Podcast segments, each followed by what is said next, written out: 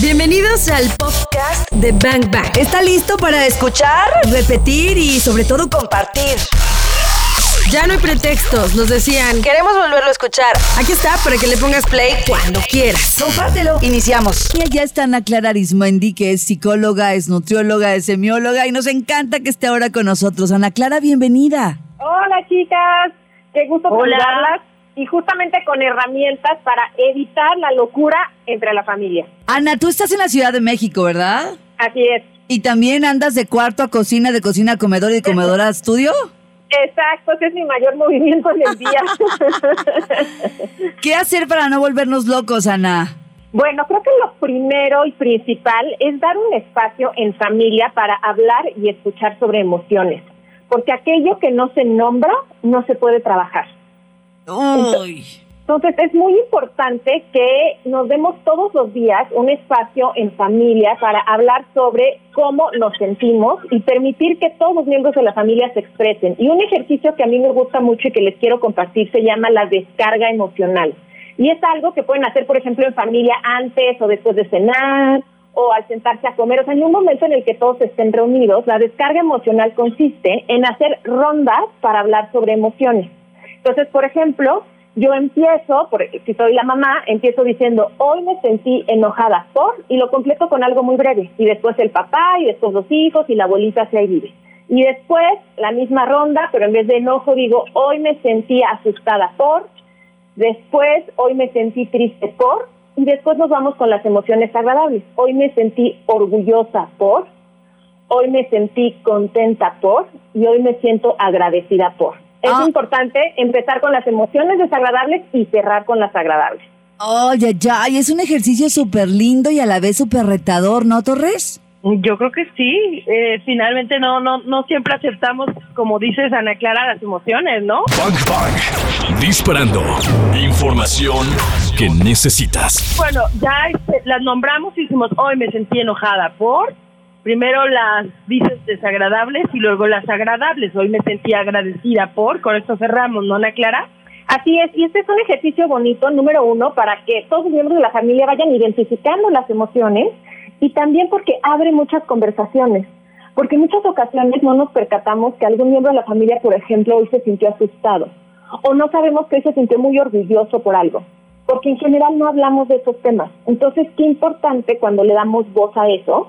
Y además les va a sorprender, por ejemplo, cómo los niños pequeños lo dicen a veces de forma como tan natural, tan espontánea, y eso es muy bonito también para los padres, para que se puedan dar cuenta cómo están sus hijos. Claro, a- ahorita pensé en que la herramienta también nos puede servir específicamente para los niños, porque si lo- los niños empiezan a nombrar lo que sienten, pues dejan de tenerle miedo a eso que sienten y al mismo tiempo al decirlo lo están de alguna manera soltando, lo están procesando. Eso nos pasaría a todos, ¿no, Ana? Exacto. Y para hacer este mismo ejercicio con niños muy pequeños, que todavía no tengan tanta habilidad verbal o tanto vocabulario, también lo que podrían hacer es eh, tener en casa, ahorita que mencionaste la película Intensamente Cari, podrían ver la película intensamente y que los niños entonces ubiquen y podrían entonces quizá, no sé, descargar de internet los dibujos de los muñequitos y que ellos en vez de decir me siento, no sé, enojados, tomen el muñequito que corresponde. También en internet se pueden encontrar, por ejemplo, dibujos de caritas y entonces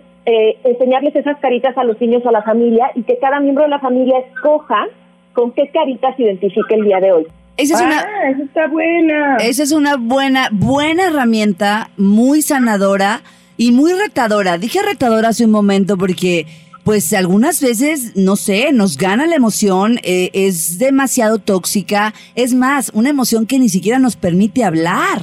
Cierto. Entonces, esto también, como dices, o sea, va a requerir que la familia eh, desarrolle otras habilidades como, por ejemplo, escuchar. Claro. Porque en muchas ocasiones, cuando alguien dice una emoción, luego, luego lo queremos interrumpir o lo queremos arreglar. Entonces, simplemente permitir que la persona explique, hoy me sentí enojado por, y después yo creo que la pregunta poderosa sería, ¿qué necesitas ahora? Ujú. Entonces no nos vamos a meter en no, pero es que cómo te enojaste, ni buscar información más, simplemente, ¿y qué necesitas ahora? Wow, me quedé pensando en, en que sí, que, que puede, puede ser muy posible que si yo digo cómo me sentí, a lo mejor la otra persona quiera defenderse un poco o alegarme un poco, pero una pregunta como esta poderosa, ¿qué necesitas ahora? Pues nos puede parar a los dos, nos, nos puede sentar en la mesa y decir, a ver, bajemos de dos rayitas y, y, y acomodemos esto, ¿verdad? ¿Qué necesitas ahora? Muy bien. Muy bien, Ana, pues entremos con el movimiento consciente en familia. Esto también es una herramienta muy importante porque recuerden que las emociones son una energía que se mueve a través del cuerpo. Por eso las emociones producen sensaciones. Entonces, la mejor manera de como liberar esa energía emocional de una forma sana es moviéndonos de manera consciente. Y eso es especialmente importante ahora que muchas personas se están quedando en casa y quizá están perdiendo espacios donde se movían. Por ejemplo, los niños ya no van a ir a natación o ya no van a ir al fútbol o los mismos adultos ya no van a salir, no sé, a caminar, al gimnasio. Entonces, eso es muy importante, tanto dar espacios para que haya un movimiento, o sea, vamos a hacer aquí ejercicio del que se puede hacer en casa, ¿no? Entonces, Claro. vamos a hacer yoga, si tienen un patio, pues qué maravilla salir. Entonces, muy importante mantener el ejercicio físico, pero también el movimiento consciente, eh, que no nada más que decir hacer este ejercicio vigoroso, sino, por ejemplo, a través del movimiento, ayudar a que otras personas liberen emociones. Por ejemplo, eh, algo que podemos hacer en familia, sobre todo cuando estamos enojados o asustados, es sacudir el cuerpo. Claro. ¿Acudir? Sacudir, Sacudir el el cuerpo. cuerpo. Entonces, sacudir los brazos, sacudir la cabeza, sacudir las piernas, y eso es algo que ayuda a liberar mucha energía y no nos tenemos que desplazar, eso lo podemos hacer en nuestro lugar. También otro movimiento consciente para liberar energía, sobre todo esta energía fuerte, ¿no? Como de enojo, como de ansiedad, es marchar en nuestro lugar. Cuando marchamos en nuestro lugar, y vean cómo eso lo hacen intuitivamente los niños cuando hacen un berrinche, ¿no? Como que marchan Sí. en su lugar. Entonces, Sí. porque eso es una forma de liberar la energía. Entonces, lo podemos hacer en familia, en conciencia, y van a ver que cómo cambia el estado de ánimo. O sea, toda, toda la familia se empieza a reír, empieza a sonreír. Entonces, liberamos todo eso que estaba acumulado y lo transformamos. Claro, el, el mero baile también, ¿no? Exactamente, bailar en familia es muy importante, cantar también, porque además, fíjense, cuando cantamos y empieza a vibrar toda nuestra garganta, se activa un nervio que se llama el nervio vago ventral, que es el encargado de activar la respuesta de relajación. ¡Wow! Entonces, cantar y cantar fuerte es importante y eso es algo que en general los niños hacen muy libremente. Entonces, cantar, bailar, por ejemplo, también eh, ayuda mucho el otro movimiento consciente es, el- es abrazar y acariciar. Regresemos con ese que es el que más nos gusta. Abrazar y acariciar. Sí, me gusta. Abrazar y acariciar. Vamos con música. Hoy es lunes de Move On en Bang Bang. Estamos compartiendo contigo herramientas de gestión emocional para toda la familia. Porque bueno, seguimos en casa, ¿no? Hay que hacer algo con eso porque si no, eh, nos podríamos poner muy loquitos. Ya, eh, ya nos dijo Ana Clara, hay que sacudirnos, sacudirnos de verdad desde toda la cabeza, todo el cuerpo, marchar y vamos a regresar con abrazar y acariciar. Nos gusta. nos gusta. En Bang Bang cabemos todos. Exacto, abrazar y acariciarnos. A ver, esta, uno de los grandes retos de esta cuarentena es justamente el distanciamiento físico. Entonces, por ejemplo, hay muchos niños que pueden estar extrañando mucho a sus amigos. Y que los niños, mientras más pequeños, son mucho más de contacto físico. Entonces pueden tener como mucha hambre de contacto físico o quizá están extrañando a sus abuelos. Y nosotros también como adultos extrañamos quizá a nuestros papás o a nuestros amigos. Entonces es muy importante satisfacer esa necesidad humana de contacto físico en casa. Entonces, con la persona con la que estemos en casa, vamos a tratar de acercarnos de una forma amable y suave para abrazar, para acariciar, para poner una mano en el hombro, para hacer piojito, para acariciar la cara, para acurrucarnos, porque el contacto físico, o sea, el tacto es es de los primeros sentidos que desarrollamos y por lo tanto es de los que más tenemos asociados a la seguridad. Wow. Y en este momento, como humanidad, tenemos mucha necesidad de seguridad porque estamos ante una amenaza real. Una gran forma cuando estamos ansiosos, cuando estamos preocupados de tranquilizarnos, es este contacto suave y amable. O sea, piensen mucho como este útero que abraza a un feto o una mamá que abraza a su bebé. Es justamente ese tipo de contención la que necesitamos. Y para las personas que están pasando estos momentos a solas, recuerden que se tienen a sí mismos. Entonces, autoabrácense, dense un masaje, acurrúquense, arrópense. Si tienen una mascota, papachen a su mascota. me hiciste recordar que el primer sentido que se desarrolla es justamente el del tacto y es este primer abrazo que nos da nuestra madre en el vientre materno. Es una belleza. Una belleza. Entonces, es muy importante. Y vean, para las que tienen niños pequeños, vean cómo eso funciona. Cuando un niño está alterado y la mamá o el papá le dan un abrazo contenedor, automáticamente se calma. Yo tengo uno de ocho y Karina tiene uno de cinco, y eso es verdad. Sí. Y de hecho, ellos este solos lo piden también, ¿no? De pronto mi hijo para todo es, ¿me haces cosquillas? Que las cosquillas no son más que caricias, pues. Claro, Exacto. claro, Exacto. claro. Entonces, sí es una necesidad que tenemos, una necesidad muy animal y que creo que ahora es el momento de ejercerla con más conciencia. O sea, no es nada más el abrazo así como rápido, es realmente sentir el calor, el piel con piel. Pues Mm. bien- buenas herramientas para este primer punto, bailar, cantar, acariciar y abrazar. Hay, hay algo que también se está poniendo, pues, eh, estamos sacando del cajón y de los y de los closets, de la parte más arriba del closet, estamos sacando los juegos de mesa que hace mucho tiempo no usábamos. Volvieron. Eso es algo muy lindo porque primero los juegos de mesa por sí mismos, el que sea que se juegue, es algo que reúne a la familia, es algo que favorece la comunicación, el trabajo en equipo, la diversión, la espontaneidad. Entonces, por sí mismos ya son una muy buena estrategia de unión, de comunicación y también como de separarnos de estar constantemente como en el estrés.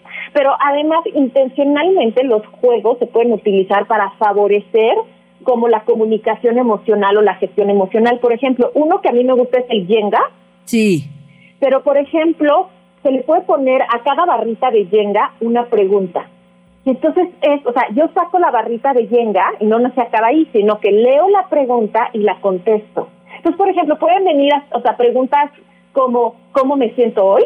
para hablar de emociones, o que o otras preguntas como ¿qué es lo que más me gusta hacer? O por ejemplo, cuando siento triste, em, lo que hago es, o lo que me sirve hacer cuando estoy triste es, o lo que más me divierte es, o lo que más me hace reír es, y entonces cada miembro de la familia lo va respondiendo. Entonces es una forma de conocernos en familia, de compartir recursos, porque quizá lo que uno de los hijos dijo que le hace reír al otro le sirve, y Claro. entonces también es una forma de abrir conversación. Oye, Ana Clara, y también me he dado cuenta con los juegos de mesa que florece la personalidad de los niños, ¿no? O sea, Cierto. yo he visto jugar a varios niños juegos de mesa y de pronto eh, sale el que quiere el que quiere ganar sí o sí o sale el que llora porque no ganó o sea como que sale mucho la personalidad de pues en este caso de los niños hablo de los niños porque es lo que he visto pero supongo que de los adultos también entonces está padre como hacerlo con conciencia por lo menos uno de los integrantes de la familia para poder ir gestionando las cosas no Exacto, esa es una gran forma de autoconocernos y de, por ejemplo, también saber hacer como ciertas intervenciones en familia. Entonces, por ejemplo, el que es como que muy líder y siempre eh, quiere como que ganar o Claro. es un buen momento para que aprenda, por ejemplo, a esperar y a tomar turnos. claro Bien, vamos a regresar con, con más. Vamos a hablar de equilibrio entre estructura y ocio también, por favor. Es súper importante que no nos carguemos mucho de un lado o del otro, específicamente del ocio. Ya está, es Ana Clara Arismendi, que es psicóloga, es semióloga, es nutrióloga y hoy nos regala desde Ciudad de México, porque ella está enclaustrada allá. Desde allá nos está regalando herramientas súper chidas para hacer algo con nosotros. Así le voy a poner, hacer algo con nosotros y con lo que sentimos para poder pasar una cuarentena mucho más amable y mucho más divertida. Cari Torres y Claudia Franco. Bang Bang. ¿Estás listo? Pero también, por ejemplo, podría ser muy divertido si hay gente más adulta en casa. También puede de repente ser divertido meterle preguntitas escrupulosas, locas, divertidas, y eso nos puede generar mucha alegría, por ejemplo, Ana. Sí, exacto. O sea, lo bueno de esto es que se puede adaptar pues, para las necesidades y características de cada familia. Claro. Entonces, por ejemplo, si nada más pues, es una pareja, pues qué tal ponerle así algunas preguntas más picosillas, ¿no? Sí. O si son ya puros adultos, también le pueden me- meter preguntas mucho más profundas, interesantes o loquillas, ¿no? O sea, como el clásico de ¿qué prefieres? Esto, esto, ¿no? O ¿Qué harías en un escenario un poco más loco? Y si son niños pequeños, algo más sencillo. Claro. Hay más juegos. ¿Qué más nos tienes? Uno que, que yo también eh, me gusta mucho son los juegos que implican cierto contacto físico por lo que hablábamos. Miren, hay veces que miembros de la familia se les dificulta el contacto físico como el que decíamos de abrazar. Uno es por personalidad, o sea, hay más gente que es de más apapacho y otra menos, pero obviamente también por condicionamiento. Entonces, que, que, que, no abrace, por ejemplo, no sé, el papá o uno de los hijos o los abuelos, no quiere decir que no tengan esa necesidad. Y mucha de esa necesidad se puede cubrir jugando. Entonces, por ejemplo, regresar a esos juegos de contacto físico, como se acuerdan de cebollita. Sí, claro. Que era como abrazarnos todos y después jalarnos. O esos juegos como las traes, donde había como que tocar al otro y perseguirlo. Todo este tipo de juegos, como que regresar a ellos es importante porque, además de todo lo que ya vimos que requieren estrategia y nos divertimos, también favorecen el contacto físico de una forma que para algunos es más segura que abiertamente dar o pedir un abrazo. Como que todos esos juegos que, que jugábamos de niños antes, que la verdad que creo que en la actualidad ya no se juegan, tenían mucho de lo que incluso estás diciendo. Me acuerdo uno que hay que brincar de uno, dos, tres, y luego abren los dos pies, y luego otro y tal. O sea, es como estar marchando de pronto y también es sacudirte. Entonces creo que hay que retomar todos esos eh, viejos juegos y enseñárselos a los más pequeños de la casa, ¿no? Claro, Exacto. y en el de las cebollitas, si se ponía enfrente de ti el que te gustaba, poderlo abrazar, por ejemplo, estaba bien chido. Sí, exacto. Entonces regresar a avión, stop, resorte, quizás es un buen momento para que los adultos les enseñemos eso a los niños que como dices, Cari, ya no lo conocen.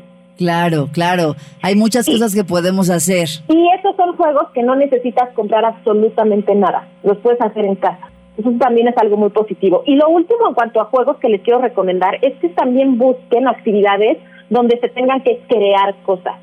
O sea, por ejemplo, para los niños puede ser un juego el no sé, crear un platillo nuevo. Vamos a hacer unas galletas, vamos a hacer un platillo, eh, vamos a construir algo, incluso los pueden involucrar en, no sé, vamos a reparar algo de la casa pero como un juego, o sea, es bien importante porque eso también desarrolla la creatividad y le ayuda a los niños a generar habilidades, o sea, habilidades de desarrollo de motricidad gruesa, motricidad fina, atención, concentración y el trabajo en equipo en la familia.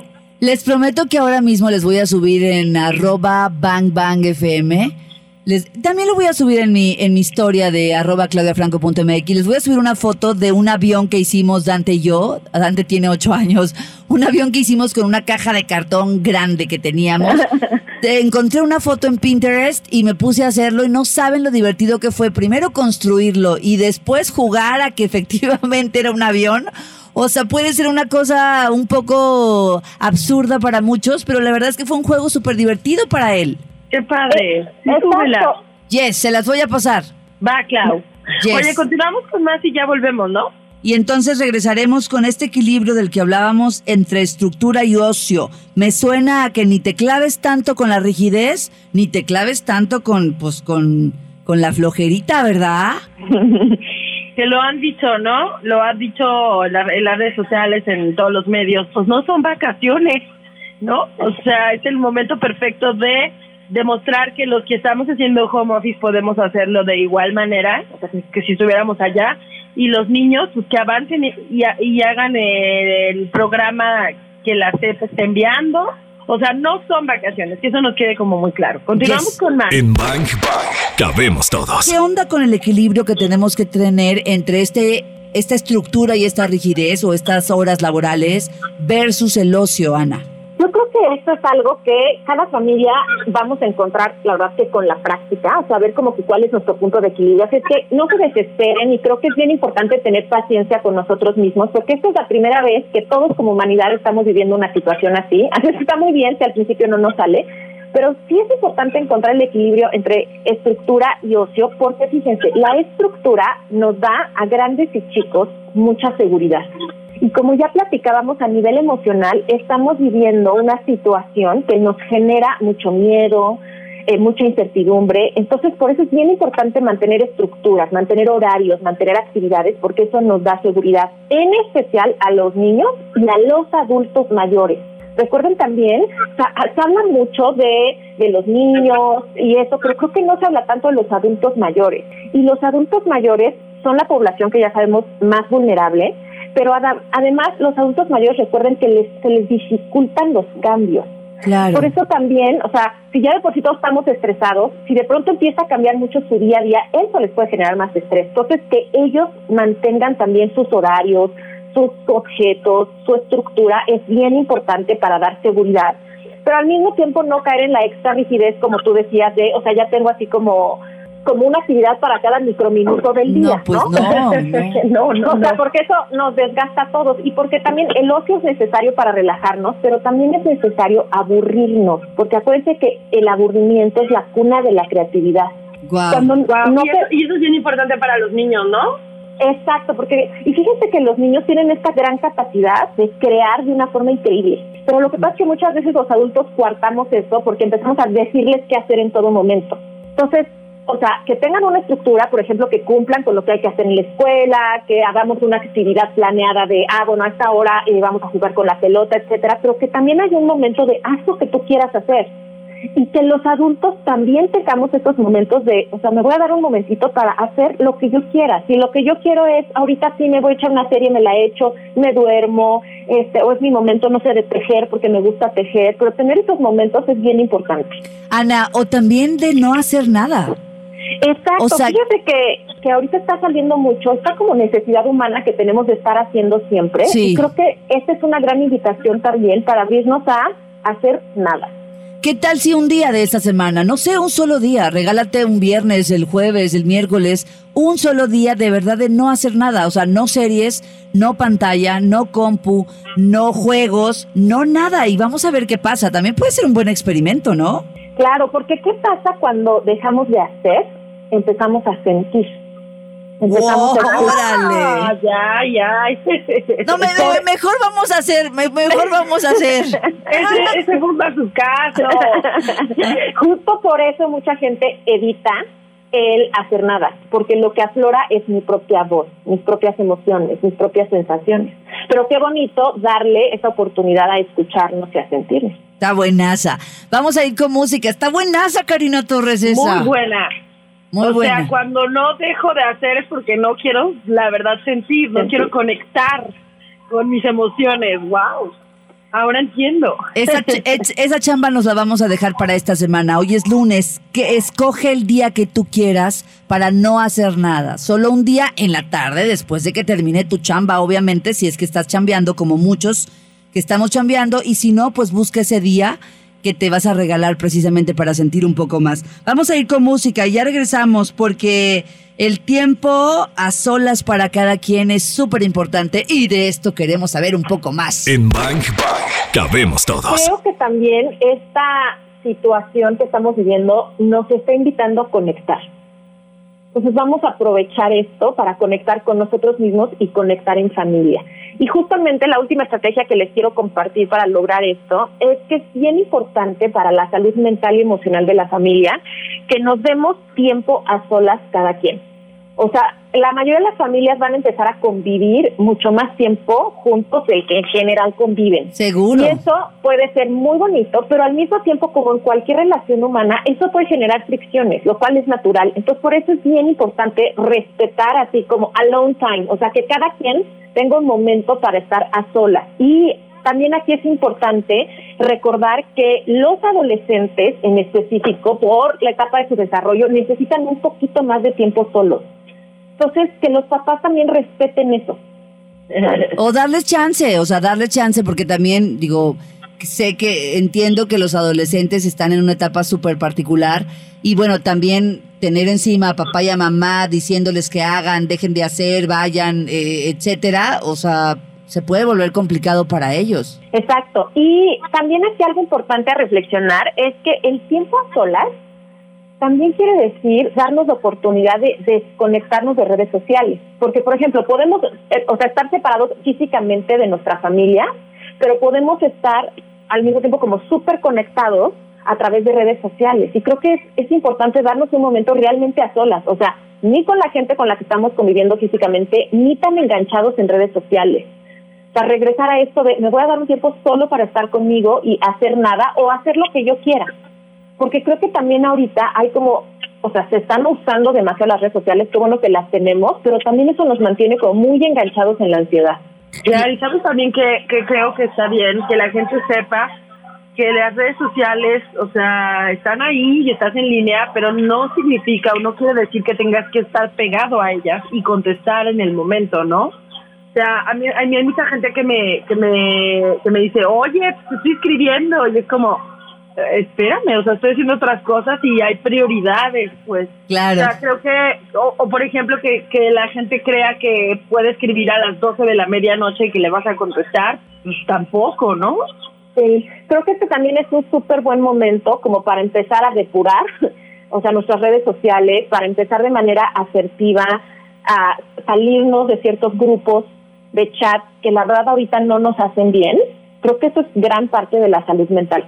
Tiempo a Eso es solas, importante. tiempo a solas para cada quien. Eh, estoy, creo que esta cuarentena puede tener un millón de lecturas, ¿no? Porque hay siete mil millones de historias eh, de cómo se vive de forma diferente, pero al final creo que por el programa de hoy, creo que también esto puede ser una gran oportunidad, Ana Clara, de ver cosas que ni hemos visto. Exacto, y de conocernos como familia como quizá nunca nos hemos conocido. Vamos a regresar para hacer el cierre de esta, de esta historia, cómo gestionamos nuestras emociones, quiénes somos frente a una experiencia pues nunca antes vivida, porque, porque la verdad es que no recuerdo nada parecido a esto que por primera vez está viviendo el mundo entero. Así es. Ni yo, ¿eh? Jamás. Sí, no, no se parece a nada. En Bang Bang cabemos todos. Y una, una última estrategia que creo que puede ser como muy valiosa es que, por ejemplo, aprovechemos este momento para entre familia crear nuestro árbol genealógico. Ay, wow. Entonces es una estrategia entre todos que abre muchas conversaciones y es como conectarnos con los ancestros, conocer nuestro linaje, entendernos mejor. Ese, por ejemplo, si ustedes están conviviendo ahorita con adultos mayores, esa es una actividad que a los adultos mayores les va a encantar integrarlos. Abuela pregunta, eh, cuéntame, a ver tía, tú que te acuerdas de tal, y que los niños vayan dibujando su árbol genealógico y vayan viendo cómo ellos han sido construidos, pero además están sostenidos por toda una familia. Y eso también a ellos les va a dar mucho sentido de seguridad. ¿Cuántos secretos puede haber ahí guardados? Uf. Pero también cuántos No me recursos. Por ejemplo, qué bonito que se comparta, no sé, las historias de éxito en la familia, los logros. Eso está más- padrísimo. eso está padrísimo porque a todos nos da como una sensación de pertenencia, pero además nos da mu- muchos recursos, porque así como todos obviamente traemos aspectos no tan positivos de nuestra familia, patrones que hay que resolver, pero también traemos muchas cosas muy positivas, porque por algo seguimos aquí y nuestro clan ha sobrevivido. Entonces, como que rescatar todo eso puede ser una actividad familiar que de hecho puede durar así como varios días, ¿no? O sea, como, a ver, ahorita vamos a ver una parte y luego otro día lo completamos y vamos a sacar fotos y quizás se presta para, ay, pues vamos a investigar, mira, te voy a enseñar una foto de, no sé, de donde nosotros vivíamos antes. Entonces, es una actividad linda que creo que puede integrar a toda la familia y que puede ayudar justamente a que todos en familia nos conozcamos mucho mejor.